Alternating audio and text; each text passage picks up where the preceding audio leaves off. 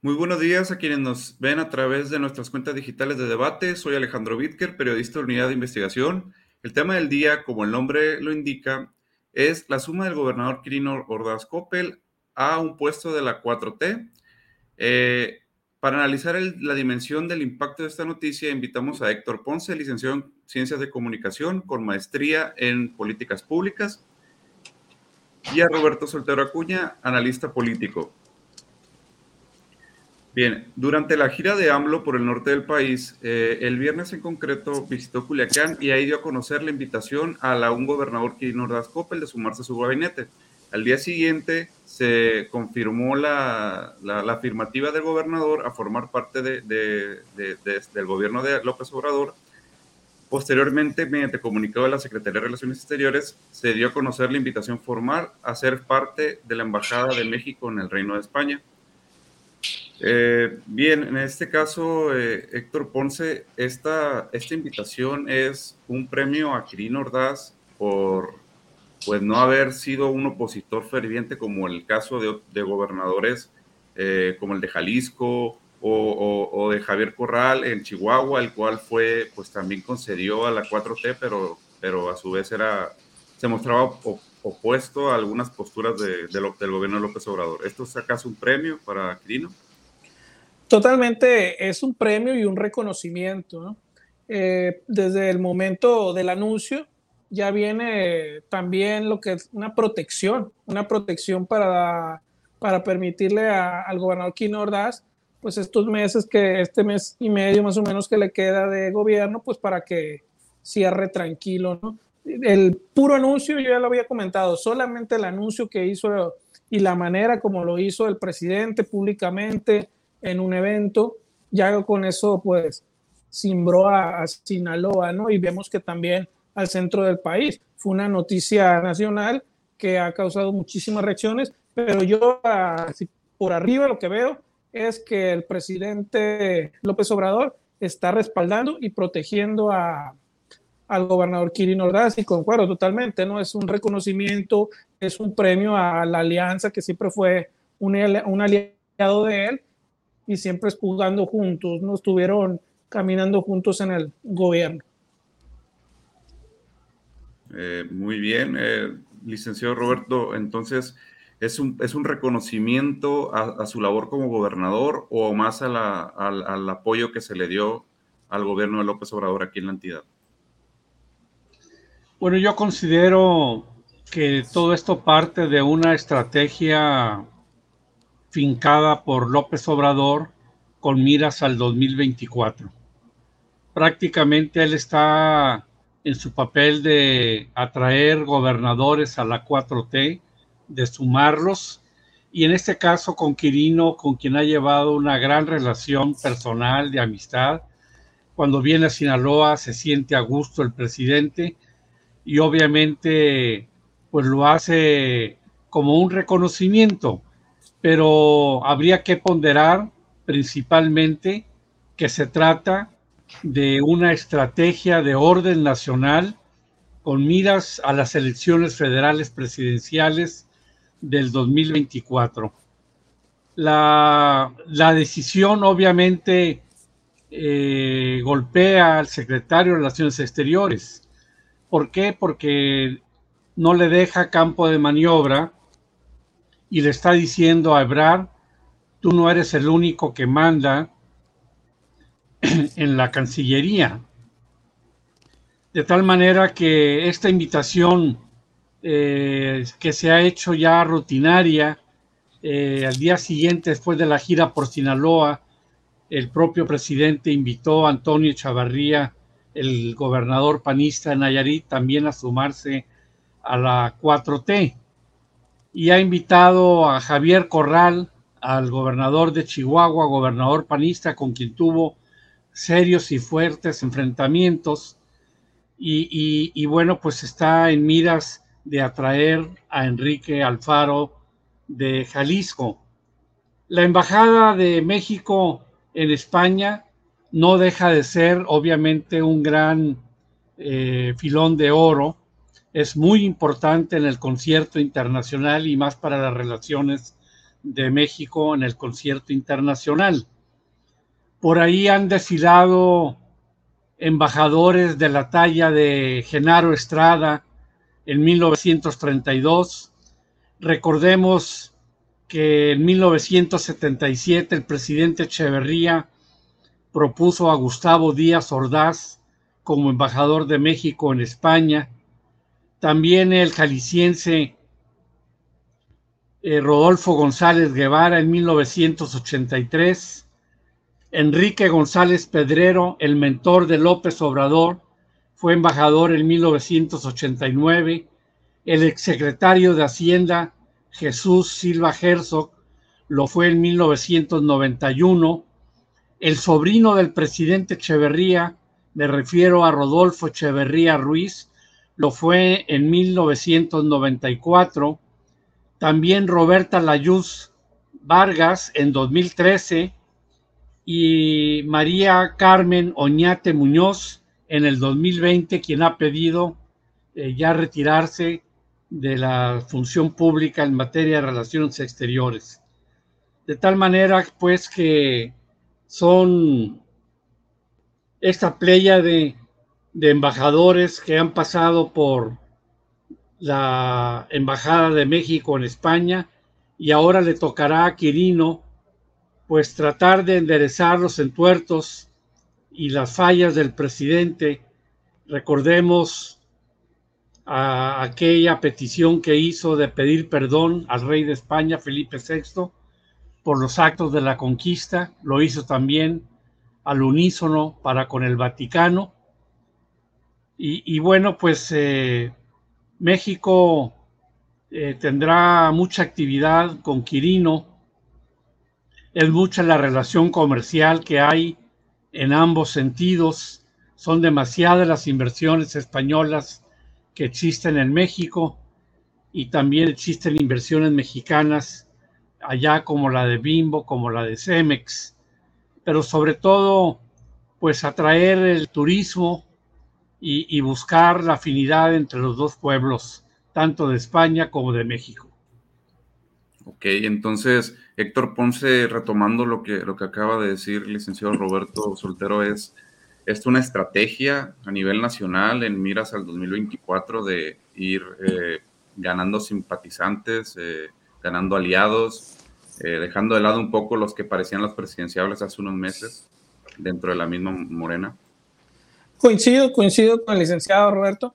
es una estrategia nacional del presidente para, quiere desarticular la alianza, ¿no? PRI, PAN, PRD, que le hizo mucho daño, sobre todo para la Cámara de Diputados, ¿no? La Cámara de Diputados Federal, creo que ahí es donde le, le pegó más fuerte al perder, a perder la mayoría absoluta, ¿no? Y creo que a raíz de eso vienen una serie de movimientos, ¿no? Saca su, a su asesor, a su consejero jurídico, saca al coordinador nacional de programas sociales, hace cambios en el gabinete, sale Olga Sánchez Cordero. Creo que todos estos estos movimientos ya vienen como parte de esta estrategia nacional que tiene miras en el 2024, ¿no? Y también coincido compañero que, que es un mensaje clarísimo, ¿no? Para Marcelo Ebrard, que yo personalmente ya lo veo casi, casi fuera del ánimo de, del presidente, ¿no? Ya creo que Claudia Sheinbaum ya va sola y lo que están haciendo ahora es una plataforma, ¿no?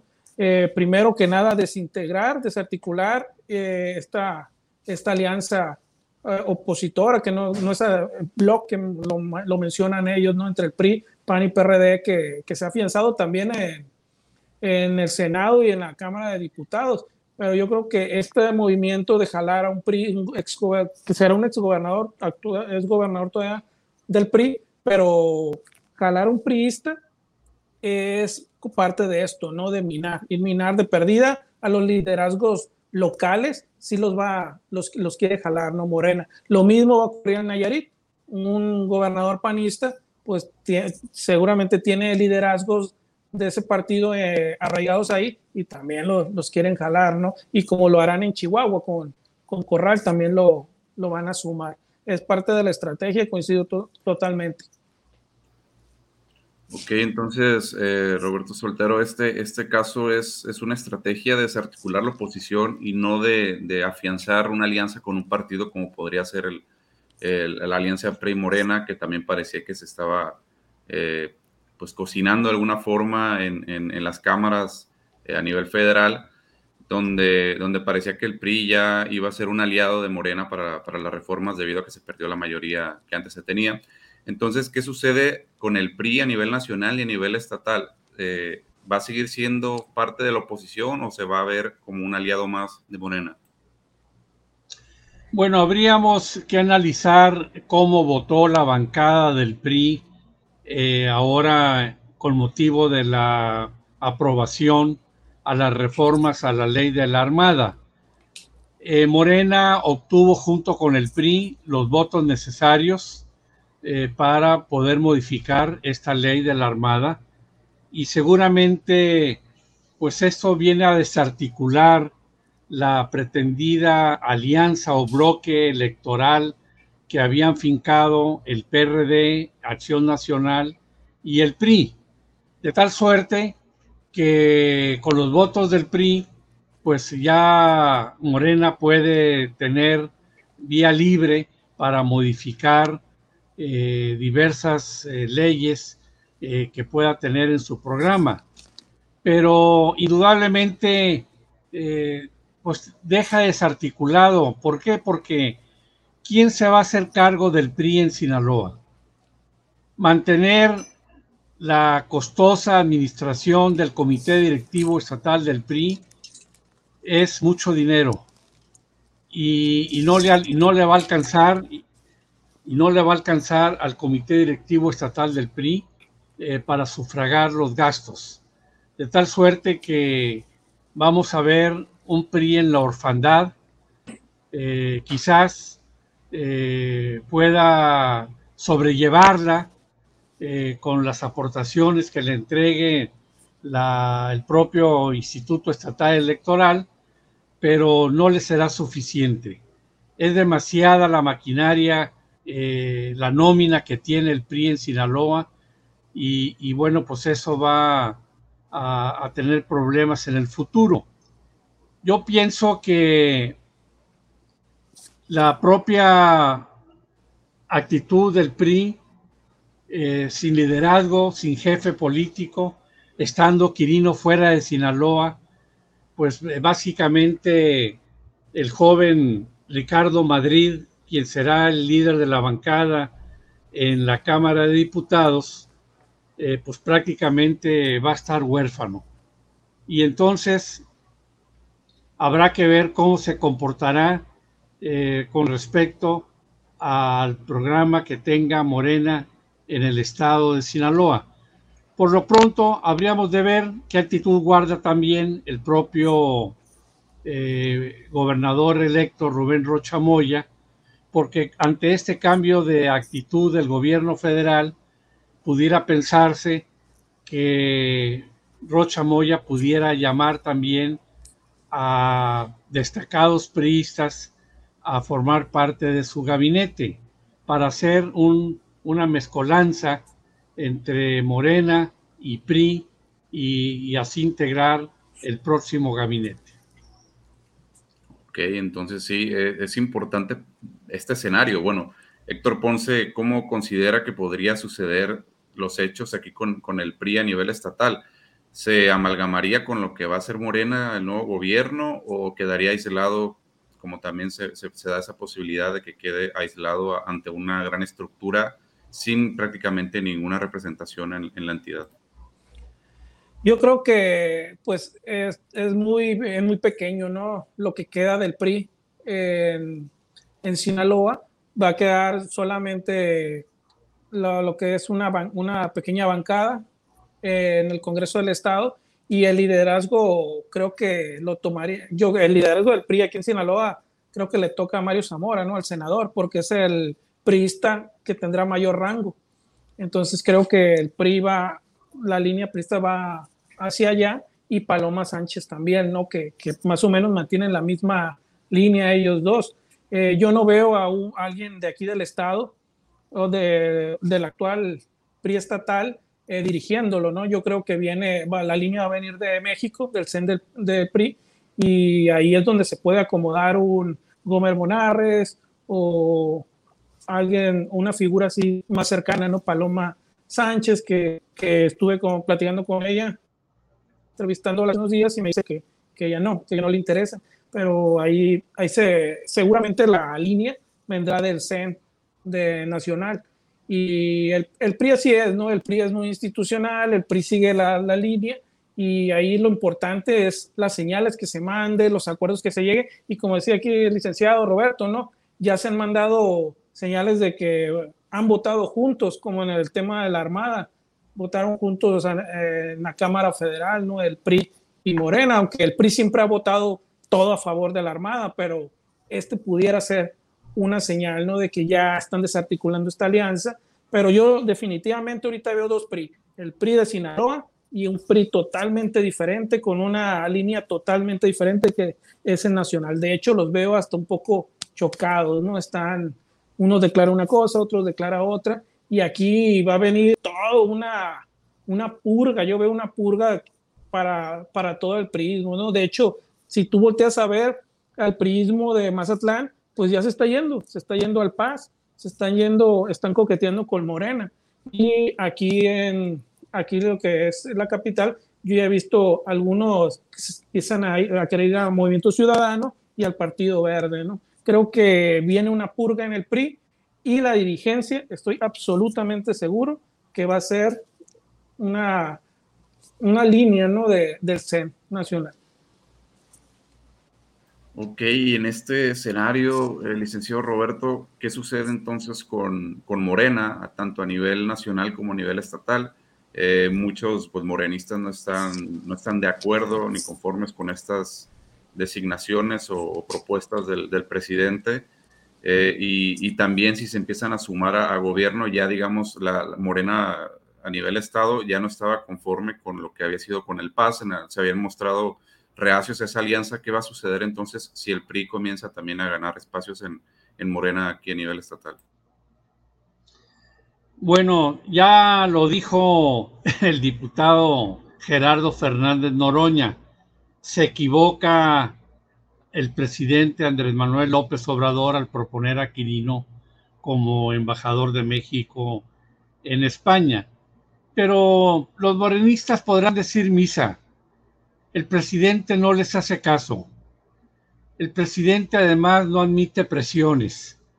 El presidente se guía por su designio personal y, todo lo que él determine, eso es lo que se va a hacer de tal manera que poco le importa al presidente lo que expresen corrientes de Morena en el Estado.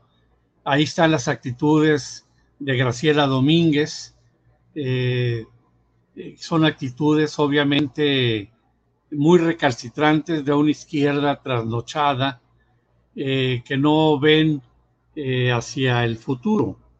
Por eso pienso yo que poco importa lo que piensen los morenistas y, entonces sí habrá oportunidad de que puedan integrarse al gobierno de Rocha Moya eh, destacados priistas, no muchos porque pues no son muchas las posiciones, además de que tienen que guardar la paridad de género en la integración del gabinete. Pero sí pienso que esto viene a desdibujar las actitudes eh, cerradas eh, de los morenistas y, obviamente viene a abrir una participación de priistas eh, dentro de estas actividades. Por eso es importante destacar la actitud del presidente que él no admite presiones y de la mano con el presidente tendrán que someterse a sus designios en las entidades federativas. Entonces, pues como lo comenta Roberto Soltero, Héctor Ponce, eh, pues ya no, no queda más que, más que ver cómo funcionan estas, estas nuevas alianzas o nuevas incorporaciones a Morena, tanto a nivel nacional como a nivel eh, Sinaloa. Sí, totalmente, totalmente de acuerdo. Es ver que cómo, cómo, qué funciones van a tener, ¿no? De hecho, si se viene, es un trámite, todo lo de la embajada, todavía tiene que haber un beneplácito de, España, tiene que pasar el filtro del Senado, y, pero todo indica que, que, si lo quiere el presidente, pues así va a ser, ¿no? Entonces, eh, Kirin Ordaz va a estar de embajador de España y pues ahí todos sabemos que pues ahí vive el expresidente Enrique Peña Nieto, ¿no? Que tiene mucha fuerza todavía en el prismo, tiene un fuerte bloque y pues ya se rumora, ¿no? Que, que pudiera ser una de las tareas de Kirin Ordaz eh, negociar con, con el presidente, ¿no? Que siempre tuvo una gran cercanía, jugaban golf juntos, posiblemente lo hagan allá en España también. Y es, un, es una de las tareas que va a tener Quirino seguramente, ¿no? Tener cercanía con el expresidente Enrique Peña Nieto, aparte de que tiene, va a tener la gran tarea de, de arreglar las relaciones que están muy golpeadas entre México y España. Totalmente eh, los panistas también van a, van a tener que minar la alianza y tratar de desdibujarla, ¿no? De, de desarticularla desde adentro. Creo que esa es la estrategia y es la tarea que van a hacer estas incorporaciones, ¿no? Ok, entonces, Roberto Soltero, ¿dónde queda eh, la oposición, el bloque opositor? Si se empiezan a desarticular desde el PRI, desde el PAN, desde las incorporaciones que se, que se buscan hacer al gobierno que ya anunció el presidente, en qué lugar queda la oposición tanto a nivel nacional como, como aquí en el Estado. Bueno, yo considero que al darse estos eh, primeros pasos para traer a priistas a la esfera de la 4T, la oposición eh, se va a minar, obviamente. Va a persistir, va a persistir eh, la línea dura de la oposición tanto en la Cámara de Diputados como en el Senado de la República, pero seguramente veremos en el Estado eh, acuerdos entre la bancada del PRI y la bancada que va a dirigir Feliciano Castro. De tal manera que Ricardo Madrid y Feliciano habrán de llevar el camino del entendimiento y, van a votar las eh, iniciativas en forma conjunta, de tal suerte pues que eh, en el Estado se vislumbra eh, una total conducción del Congreso afianzado en una relación PRI-Morena. Héctor Ponce, entonces, ¿dónde queda la oposición? Ya eh, se comenzará a articular, el PRI será el primero, eh, PAN eh, se mantendrá como, como la única oposición a nivel nacional y estatal. Creo que va a haber dos oposiciones, ¿no? La, la, nacional, que va a seguir lo que quede del grupo opositor, de este bloque, de PRI, PAN, PRD, esa va a ser la a nivel nacional, ¿no? Pero aquí en Sinaloa yo creo que la, la única, la única oposición que yo pudiera ver es en el PAN, es la única, van a cambiar la dirigencia, viene una mujer y creo que desde ahí es la oportunidad del Partido de Acción Nacional para hacer una, una oposición al gobierno de Morena que viene. Creo que es la única que se, que se pueda ver. El, el PRI va a caminar junto con Morena, van a buscar alianzas, no se van a pelear, porque regularmente el PRI no sabe ser oposición, no solamente por el caso particular que hay aquí de la, de la cercanía, ¿no? de Quirino y de, Rocha, sino porque el PRI nunca ha sabido ser oposición. Entonces yo creo que es la gran oportunidad de, del PAN para ser la oposición y ser quien le compita próximamente las elecciones a, Morena, ¿no? Al PRI yo lo veo totalmente fuera de la jugada ya y que salvo que haga otra nuevamente alianza con, con Acción Nacional, ¿no? Pero es lo único que veo yo de posibilidades de que haya una oposición, si es que hay, ¿no? Pues tienen, tendrían dos diputados, ¿no? No sé qué tan fuerte oposición pudieran ser.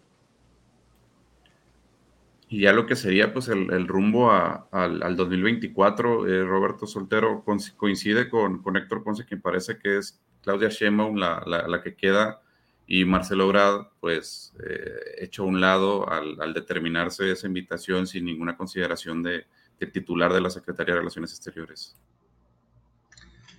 Bueno, de momento se aprecia que Claudia Sheinbaum eh, es la que reúne los afectos del presidente, eh, desplazando en cierta forma a Marcelo Ebrard.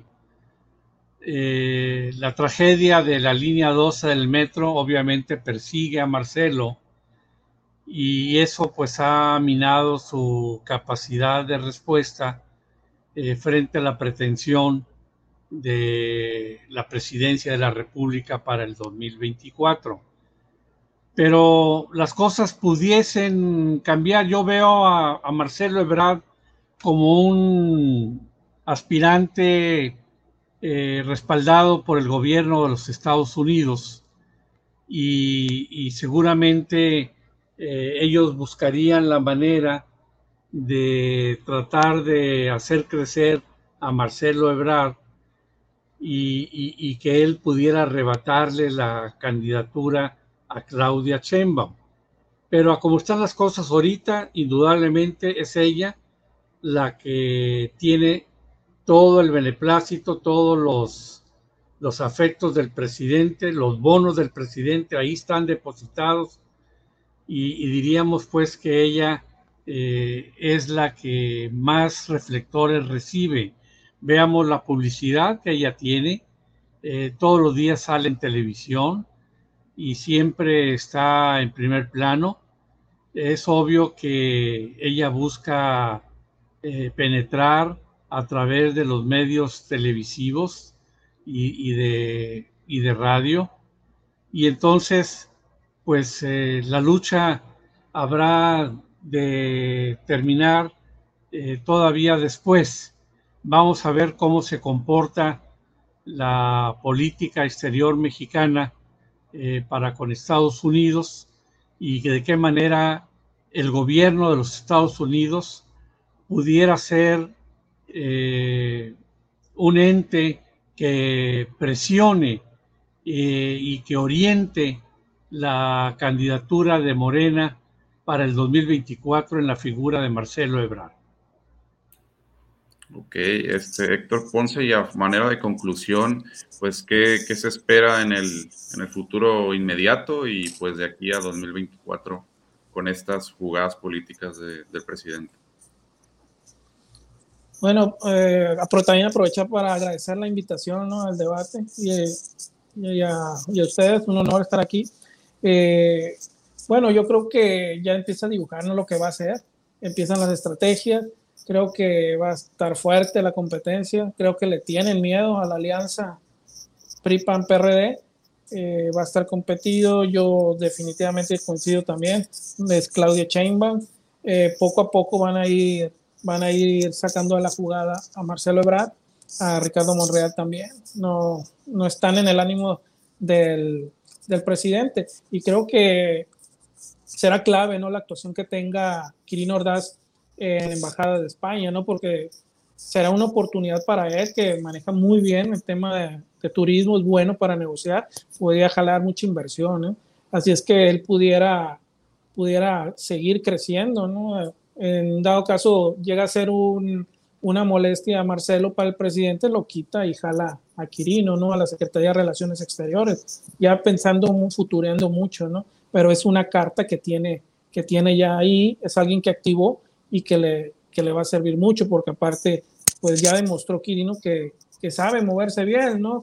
Que yo, yo no recuerdo un gobernador que haya salido de esa manera, que todavía, no, mejor dicho, todavía no sale y ya está súper protegido, ¿no? Y esto le quita totalmente el discurso a, Morena, eh, ya no, no pueden, es un, es un mensaje directo a la, a, los, a la próxima bancada de que es intocable el gobernador les quitaron el discurso y les están dando un mensaje de que está protegido. O sea, eso va mensaje especial para las cuentas públicas. ¿Por qué? Porque ya no solo es un aliado, ahora es un compañero de la 4T. Así es que quita el discurso, ahí viene todo lo, lo que el engranaje que viene y aquí ya se empieza, en Sinaloa ya se empieza a ver que Morena busca alianza con el PRI, ¿no? Yo creo que es lo que yo, yo siento y eso es con miras al 24, ¿no? Esa es mi, mi opinión y pues súper agradecido de estar aquí y siempre a la hora. Muchas gracias, eh, Roberto Soltero. Igual un, cierre a conclusiones, eh, lo que se espera en el, en el, lapso inmediato y de aquí a 2024, la alianza PRI-Morena en el Estado y, y, pues esa protección al, al, a un gobernador, Quirino Ordaz Copper, por parte de la 4T. Bueno, pues muchas gracias al periódico El Debate por habernos invitado a participar en esta charla. Indudablemente, Quirino está protegido. La acción del presidente eh, protege de entrada a Quirino y deja desarmado al Congreso para buscar a través de la Auditoría Superior del Estado andar husmeando en las cuentas públicas. Ello obviamente pues provoca malestar en diputados como Graciela Domínguez y, otros diputados de la bancada que están por salir, pero a la bancada entrante que dirige Feliciano, eh, hay que considerar que Feliciano es más duro todavía que la propia Graciela Domínguez, eh, de tal suerte que a pesar de de ser parte de una izquierda ilustrada, eh, porque sí están ilustrados, están leídos, eh, pues no dejan de ser eh, representantes de esa actitud caprichosa, donde intolerante, cerrada, y, por ello, pues el enojo va a ser mayor en Feliciano al ver impedido su pretensión de andarle buscando eh, situaciones en la cuenta pública al gobernador Quirino Ordaz eh, Indudablemente, esto abre las puertas para una alianza eh, PRI-Morena eh, a nivel nacional y ya veremos por lo que representa. No son muchos los diputados que tiene el PRI a nivel nacional, son 76, tengo entendido y, bueno, pero pues estos votos le sirven a Morena como ya funcionó con la ley de la Armada y seguramente en otras iniciativas que tiene pendientes el presidente, pues eh, tendrá estos votos amarrados del PRI que serán para darle seguridad a su pretensión de legislativa y afianzar, afianzar el andamiaje de la 4T a nivel nacional. Por lo que respecta al Estado, pues vemos eh, una bancada eh, coordinada y, vamos a ver los votos eh, dirigidos en el mismo sentido de Morena y sin ningún problema para el gobernador Rubén Rocha Moya. Creo que él podrá gobernar a sus anchas, sin que nadie le estorbe, sin que nadie intervenga, Quirino estando fuera, y él tendrá todo el poder, todo el poder para gobernar al estado de Sinaloa. Bien, eh, pues le agradezco, le agradezco a usted, eh, licenciado Roberto Soltero, a, a, Héctor Ponce también, al público que estuvo presente y participando eh, con sus comentarios. Este, pues sería todo y eh, de nueva cuenta me despido y un saludo al auditorio. Buenos días. Buenos días.